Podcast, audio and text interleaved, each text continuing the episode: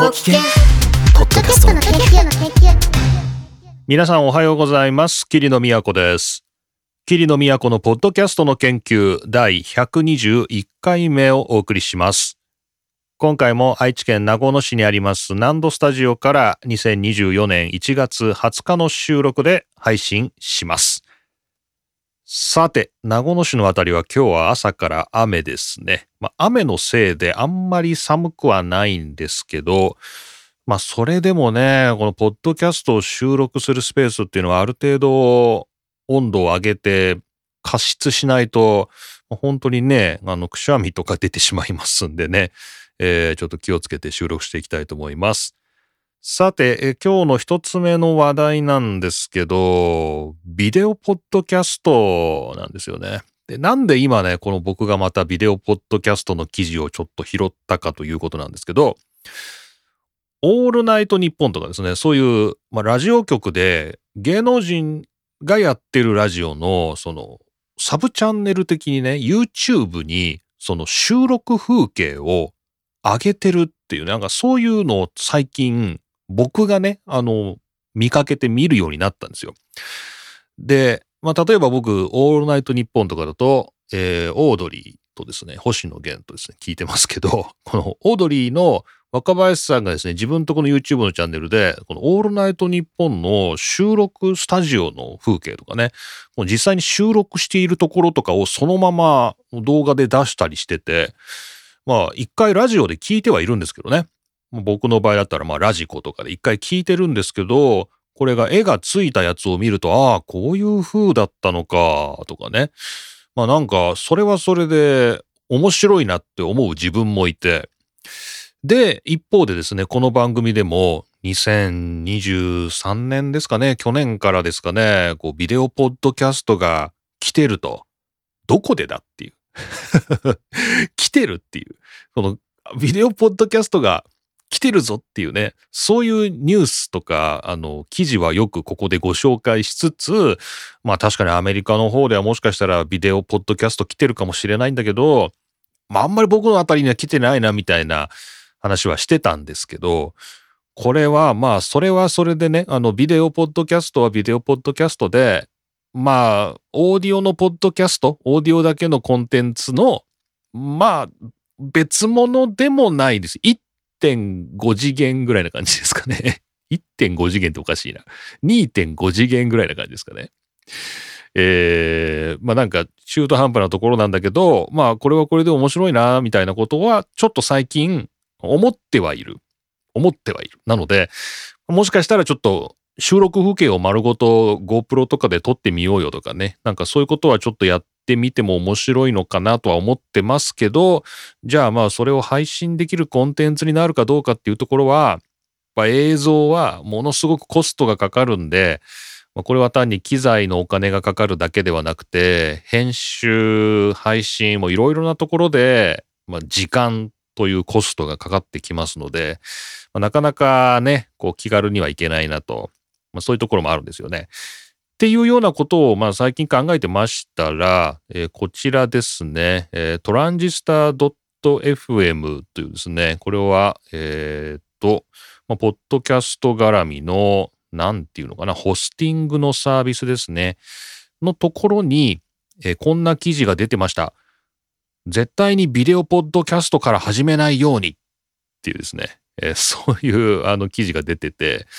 これ、えー、Don't start a video podcast ですね、えー。ビデオポッドキャストを始めてはいけない。Go audio first、ね。オーディオのポッドキャストから始めてくださいっていう記事が出てまして。まあ、これはあの2024年の、えー、記事なんですけど、まあ、ビデオポッドキャストをね、こう、まあ、YouTube とか、まあ、いろんなとこで、Spotify でも対応してますかね。まあ、こういうのを見かけるようになってくると、あ、じゃあ自分もこれからポッドキャストを始めるときに、ビデオから始めようっていうね。ビデオポッドキャストに例えば憧れて始めるとね、ビデオポッドキャストから始めようって思う人がたくさん出てきてもおかしくない。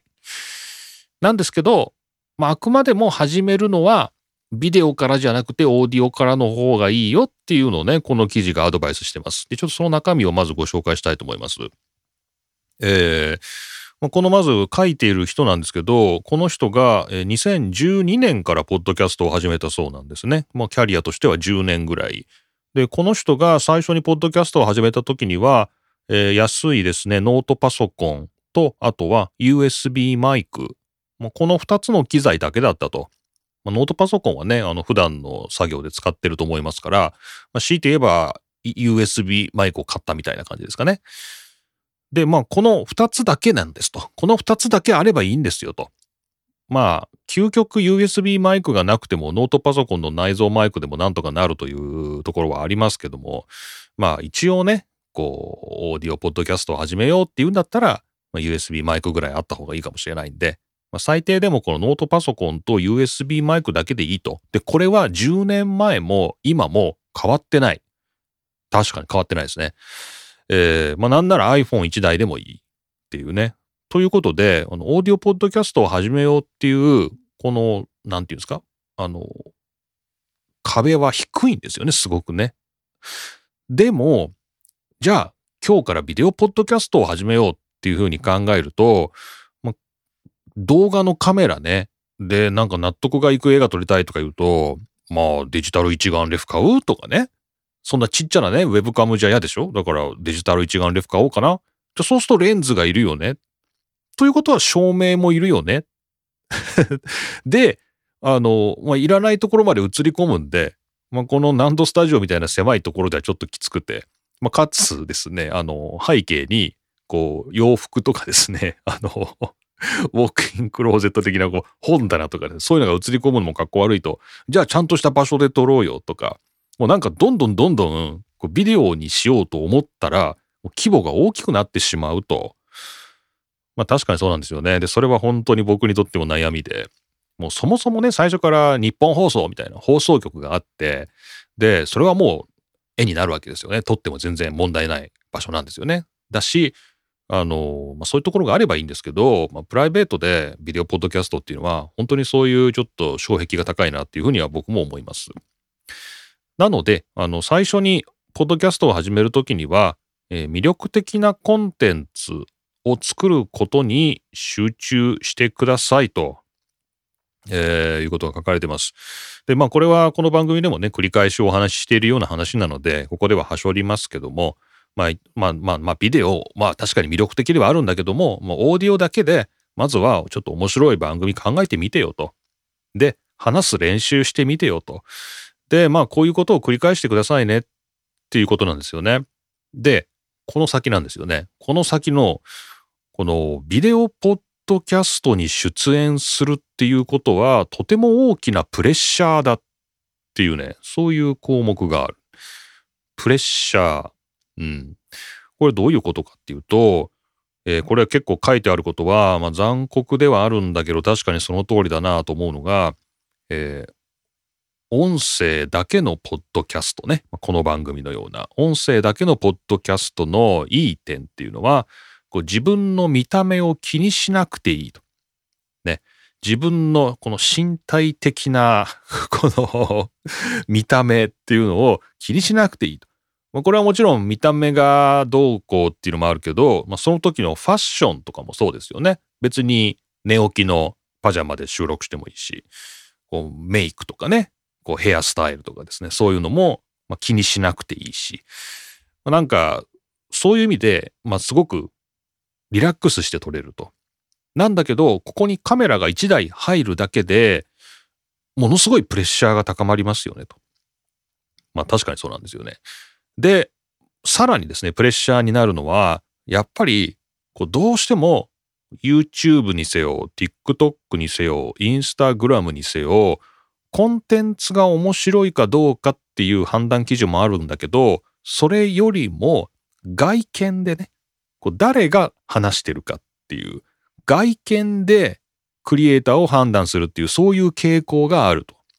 まあ、YouTube でも TikTok でも Instagram でも、まあそうなんですよね。その、まあ、ルッキズムと言ってしまえばそれまでなんですけど、まあ要望差別ですね。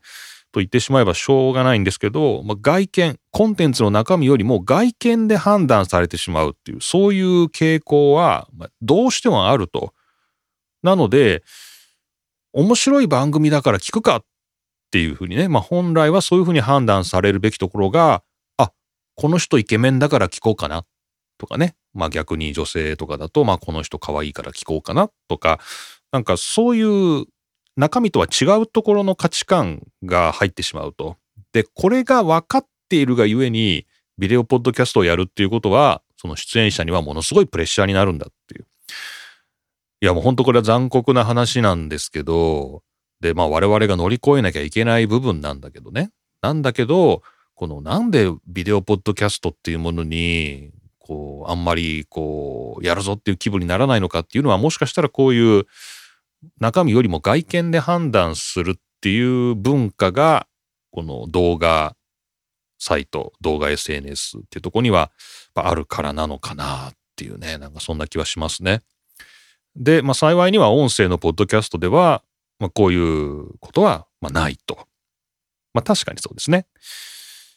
というようなですね、ことが書いてありまして、あの、要は、あの、ポッドキャストをこれから始めようっていう人も、今やってる人も、まあ、確かにビデオポッドキャストにすれば、見てくれる人が増えるかもしれないし、えー、これからはね、もしかしたらどんどんビデオの時代になっていくというようなこともあるのかもしれないと言いながら、まあ1年以上来てないと思いますよ。だからこれからも来ないかもしれないけど、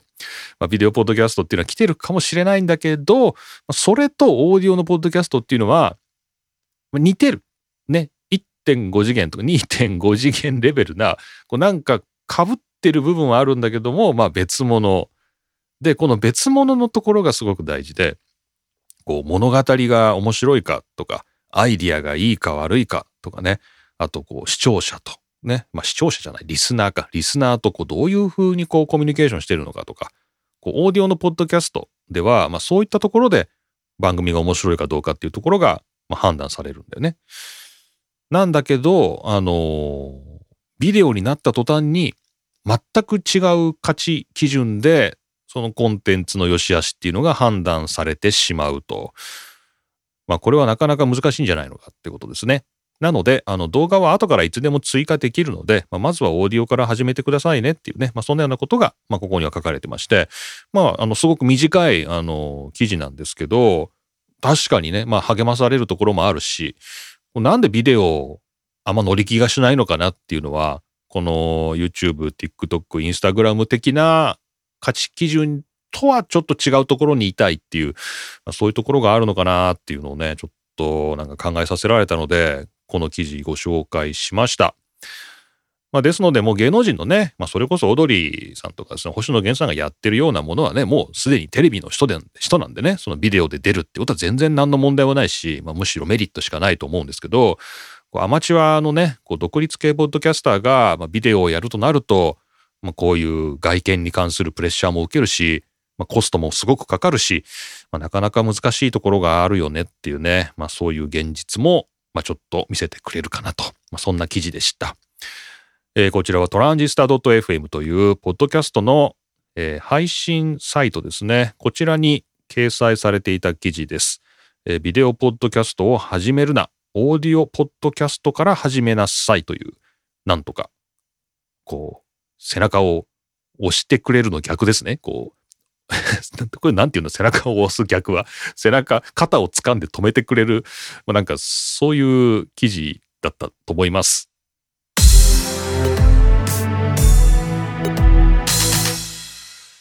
さて、二つ目の話題は自分でやってみた、試した系のお話です。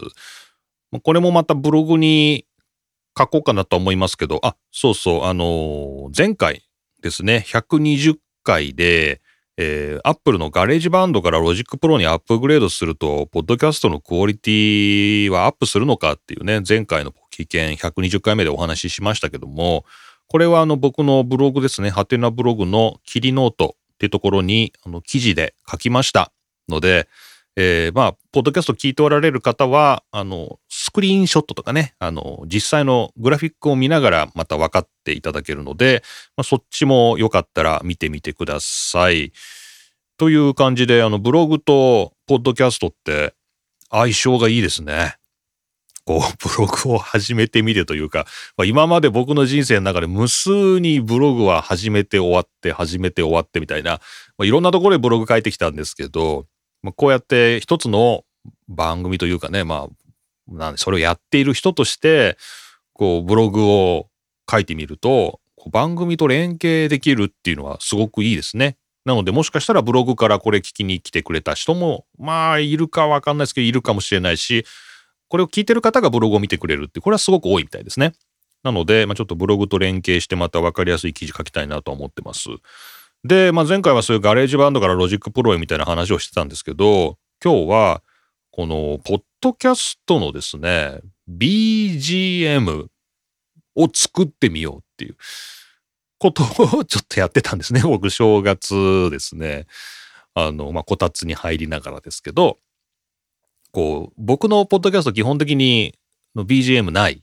ですよね。あの、まあ、オープニングとかエンディングとかはあの被せることありますけど、こうトークの部分っていうのは、こう、背景の、こう、音楽はなしでやってるんですけど、こう、なんていうんですかね、たまにあってもいいのかなっていうね、こう、思う時があって、それはどういう時かっていうと、あの、イベントとかにですね、出張して外で収録する時とかに、こうあんまりこうトークに慣れてない人っていうんですかね、こう、普段自分の声をモニターしながら聞くとか、のそういうのにあんま慣れてない人とか、初対面の人とか、そういう人と話すときに、もしかしたら背景にね、薄くちょっと BGM が流れてる、音楽が流れてるぐらいの、こう、環境を整えてあげた方が、リラックスして話してもらえるのかなっていうことをちょっと思ったんです。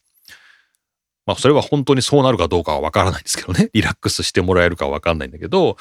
この実際の配信の時に載せるかどうかっていうのとはまた別の話で、収録する時の、こう、ちょっとこう、リズムというか、収録するときにこうリラックスして、あんまりこう空白を埋めよう埋めようとして、無理に話さなくてもいいよみたいな、そういう空気感出すために BGM あった方がいいのかなと思って。で、ちょっと BGM 作っとこうかなと思ったんですよね。で、まあ、さっきのね、あの BGM 作ってみたという話になるんですけど、まあもちろんネットを探すといろんなところにフリー BGM とかですね、フリーのこれループでね、ラジオで使ってくださいみたいな、あのそういうのたくさん落ちてるんで、全然そういうの使ってもいいし、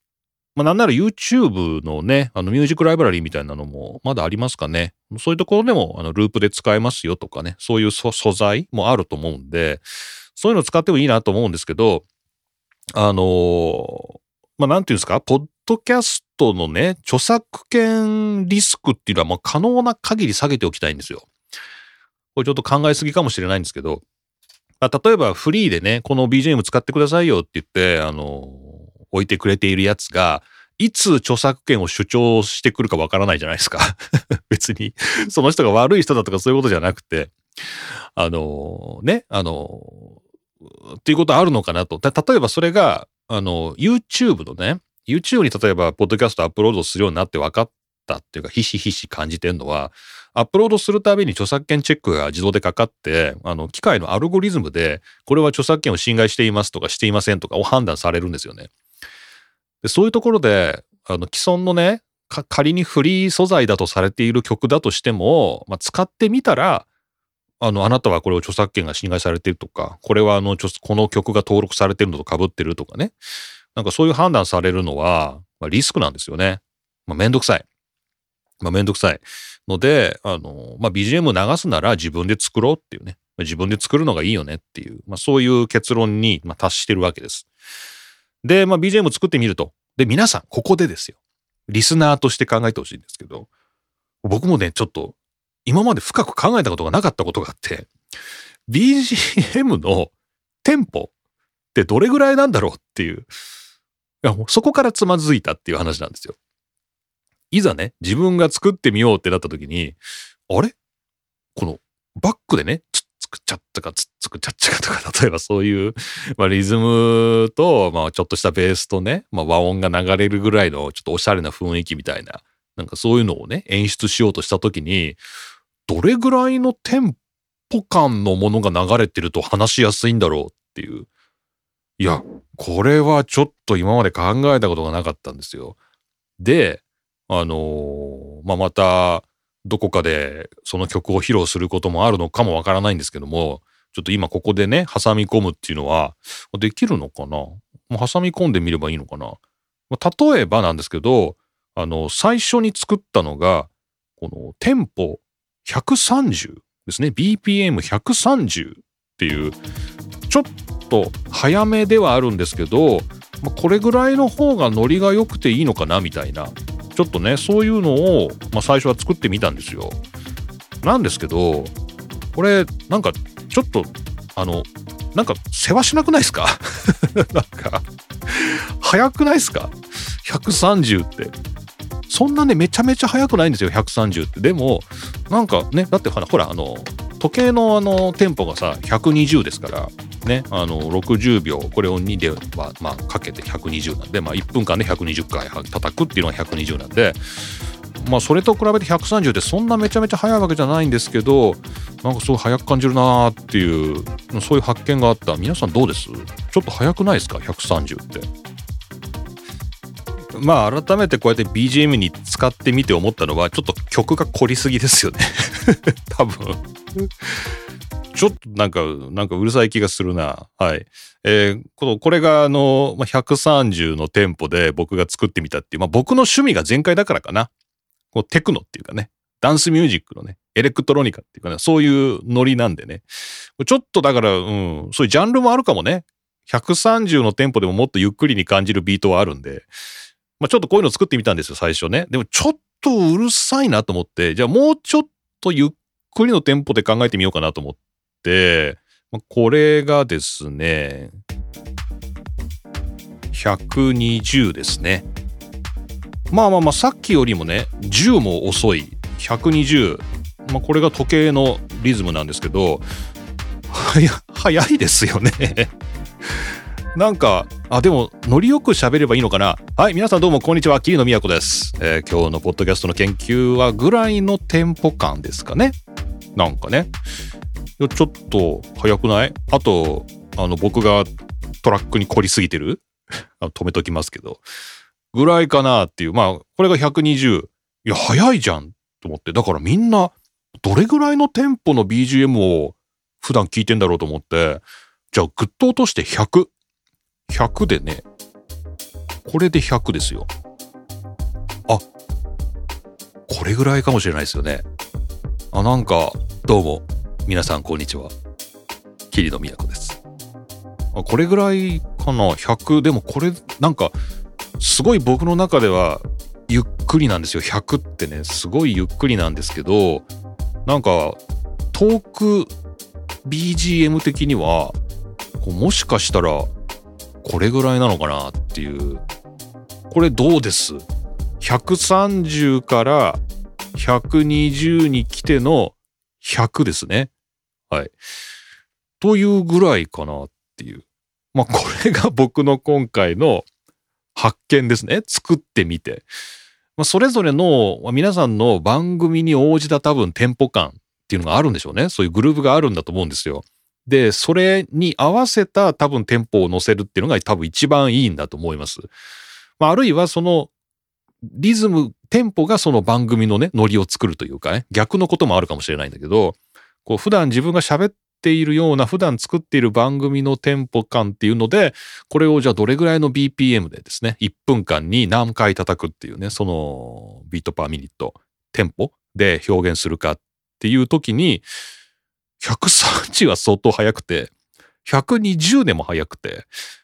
まあ自分は100ぐらいかなっていう、まあそういうことをまあ感じたという話でした。まあ特にオチはありませんけど、まあちょっと僕の探求心がね、こう、発揮されたというか、こう、やってみたら分かったみたいな感じでした。でもまあたまにはね、そういう130とかね、そういうなんかすごい、こうちょっと請求なビートっていうんですかね、こうちょっとノリのいい感じで、まあ、本当は番組作った方が、もしかしたら受けるのかもしれないですけど、まあ、今の自分の番組のテンポは100ぐらいだなっていうね、まあ、そんな感じでした。まあ、皆さんのもし感想などあれば、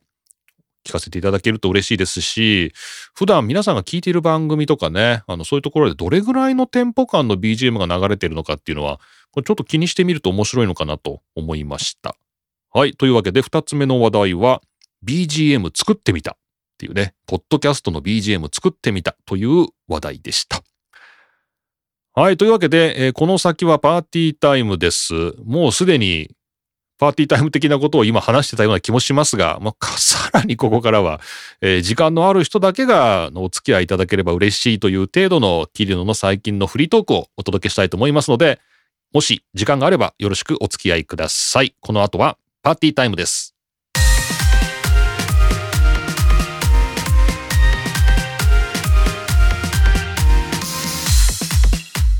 これ、さっきさ、テンポ早いよねとか言ってたけど、これ早くないか？パーティータイムのテンポ。これ、今調べたら135もあるじゃん、このビート。なんなの？さっきの、さっきの実況は何だったんだよ？この130は早いとかさ、120でも早いとかさ、100がいいんじゃないかとか言ってたくせにね。これ何なの？この135使ってんじゃん、自分で作って。何なんでしょうね。まあこれは、だからこのパーティータイムだから許されるテンポなのかな ?135、135エな、このビートっていうのはね。こう、本編のこうゆったりした感じだと、まあ、100ぐらいなのかなとか、そういう、そういうことかな？そういうことにしとかないとね、説明がつかないんで。えー 今自分で流してみてね、この曲早いなと思いましたけど、えー135でした。で意外とわかんないですよね。この普段 BPM って、この、まあ、気にしないしね。普通の人はそのテンポなんて気にしないし、もう本当にこの、なんていうのかな、ドラムとかベースとかの、このノリですごくゆっくりした BPM でも早く感じる時はあるし、早い曲でもすごくなんか余裕のあるなんかスローな感じに聞こえる時もあるしね、まあ、なんか本当にあの感覚的なところもあるんであのあんまり普段気にしないですけど、えーちょっと一回気にしだすとねめっちゃ気になるやんっていうねそういうだけの話でした。失礼しました。はい。えーまあ毎度毎度考えすぎではあるわけですけれどもあの考えすぎても問題がないぐらい考えなきゃいけないことっていうのがね、ポッドキャストの配信スケジュールでして、これはあのテレビ局、ラジオ局的には編成という仕事になるのかもしれないんですけど、こう、大学でやってるポッドキャストが、去年も喋ったような気がするんですけど、この2月、3月の2ヶ月っていうのが、まあ、僕は仕事してるんですけど、大学は空いてるんですけど、学生が春休みっていうことになってまして、まあ、大学に来ないんですよね。ってなると、毎週ね、大学でポッドキャスト出してるんですけど、この2月3月の10週間ぐらいですか？これをどのようにポッドキャストを編成するかっていうのが、もう本当にこの時期のプレッシャーなんですよね。で、この解決策というのが年々いろいろやってまして、最初の年ですね、2年前は、こう、編、過去編集版とかね、このちょっとあの、NG テイクとかを出してつなぐみたいなことをやってみたとか、えーやったこともありますし、まあ、夏休みをね、1ヶ月ぐらい、まあ5、6週間ぐらい空くんですけど、まあ、そういうところもまあ、編集、加工版でつないでみたりとか、えーやってましたけど、まあ、この、去年からですね、このシーズンは、もう、あの、そういう、なんていうの？この NG テイクとかね、そういうのなしで、全部、あの、収録回で出すという、そういう展開をやってまして、まあ夏は乗り切れたんですけど、この春乗り切れるかなっていうところが今、結構こう、微妙なところ。なので、あの、もし大学の方で僕がやってるポッドキャストですね、あの、ゼミごっこ、これ聞いていただいてる方いて、過去編集版とかですね、あの、NG テイク集とか来たらね、あ、これは編成の穴が開いたんだなっていうふうに思っていただければいいんですけど、まあ今のところうまく、あの、いきそうなんでいいですけどね。でですね、で、悩みがまた出てきまして、そうすると悩みが出てきまして、あの、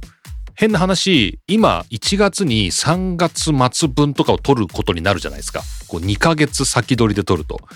そうすると、ポッドキャスト的には、その季節トークとかはできないね。その、いや、最近雪降りましたねとか、なんかそういう話はできないし、あと、こう、まあ、メッセージとかね、こう、リアクションとかがあった時に、こうそれを番組の中で拾えないっていうね、ちょそういう、あの、今度は悩みが出てまして。まあね、あんまりそういうあの長期的にポッドキャストの編成をして配信をしてるっていうケースは、まあ個人のね、ことだとないのかもしれないですけど、でも場合によってはね、企業とか、あと、まあグループでやっててね、こう4回分を先取りしてるとかね、なんかそういうことはあるかもしれなくて、まあ、もしなんかこういうなんかうまいやり方あんのかなっていう、まあそこでブログなのかな。なんかね、今日喋ってて思いましたよ。そこでそういうなんかリアルタイム感を補っていくのがブログなのかなっていうね、こう、例えばメッセージを、まあ、先にブログで紹介していくとかね。なんかそういうところもやっぱ大事なのかなと。で、本当はこれブログじゃなくて、あのソーシャルメディア、まあ、昔で言うとこのツイッターがやってたことだと思うんですよね。なんですけど今もうね、もうどの SNS 使えばいいか、わかんないですよね。でリス、リスナーもなんか分散してると思うんで。なのでね、私はインスタしか使ってないとかね、私はね、まあ X にしかいないとかね、まあなんならもう今僕ブルースカイ始めましたけども、ブルースカイ使ってるよって人なんてもうほんと少数だと思いますし、まあ、頑張ってマストドンもっと使っていきたいと思うんで、皆さんマストドン使ってほしいんですけど、ちょっとマストドン敷居が高いよね。ってなると、じゃあ番組の公式アカウントってどこでやるんだよっていうとね、ないんで、じゃあまあブログで書いて、まあ、ブログから可能な限りのソーシャルメディアにリンクを出すっていうなんか昔に戻ってますね。なんかね、ソーシャルメディア以前みたいにちょっと戻りつつあるんですけど、なんかまあそういう感じで、あのー、2ヶ月分ぐらい、10週間ぐらい、今先取りをして収録してるところなんですけど、えー、まあ果たしてね、その、双方向性っていうのはどういうふうに担保すればいいのかっていうのは、ちょっと引き続き考えていきたいなというね、そういうふうに思いました。はい。ちなみに、あの、こちらのポッドキャストの研究は、あの、もう取って出しで、毎週毎週取って出しでお送りしてますので、あの、そのように、あの、滞るということはありませんので、え、皆さんからもどしどしですね、メッセージや、え、リアクションいただければと思います。メッセージは Google フォームやマシュマロで受け付けています。あと何？ソーシャルメディア、ポキケンですね。ハッシュタグポキケンで、えー、受け付けていますので、もしつぶやきたいことがあればそちらでよろしくお願いします。ということで、えー、今、春に向けた、なんか冬眠の前みたいですけど、春に向けた今、えー、収録祭りを職場ではやっているという話と、まあ、それをやってて思うのが、この双方向性っていうね、それをどういうふうにこう担保すればいいのかっていうのが、ちょっとポッドキャストだけだと難しいなっていうね、そういうことをちょっと最近思っているキリノでした。はい。というわけで、パーティータイムもここまでということで、また次回お会いしましょう。今日は121回目でしたね。えー、次回が122回目がもう1月の最後なんだ。早いな。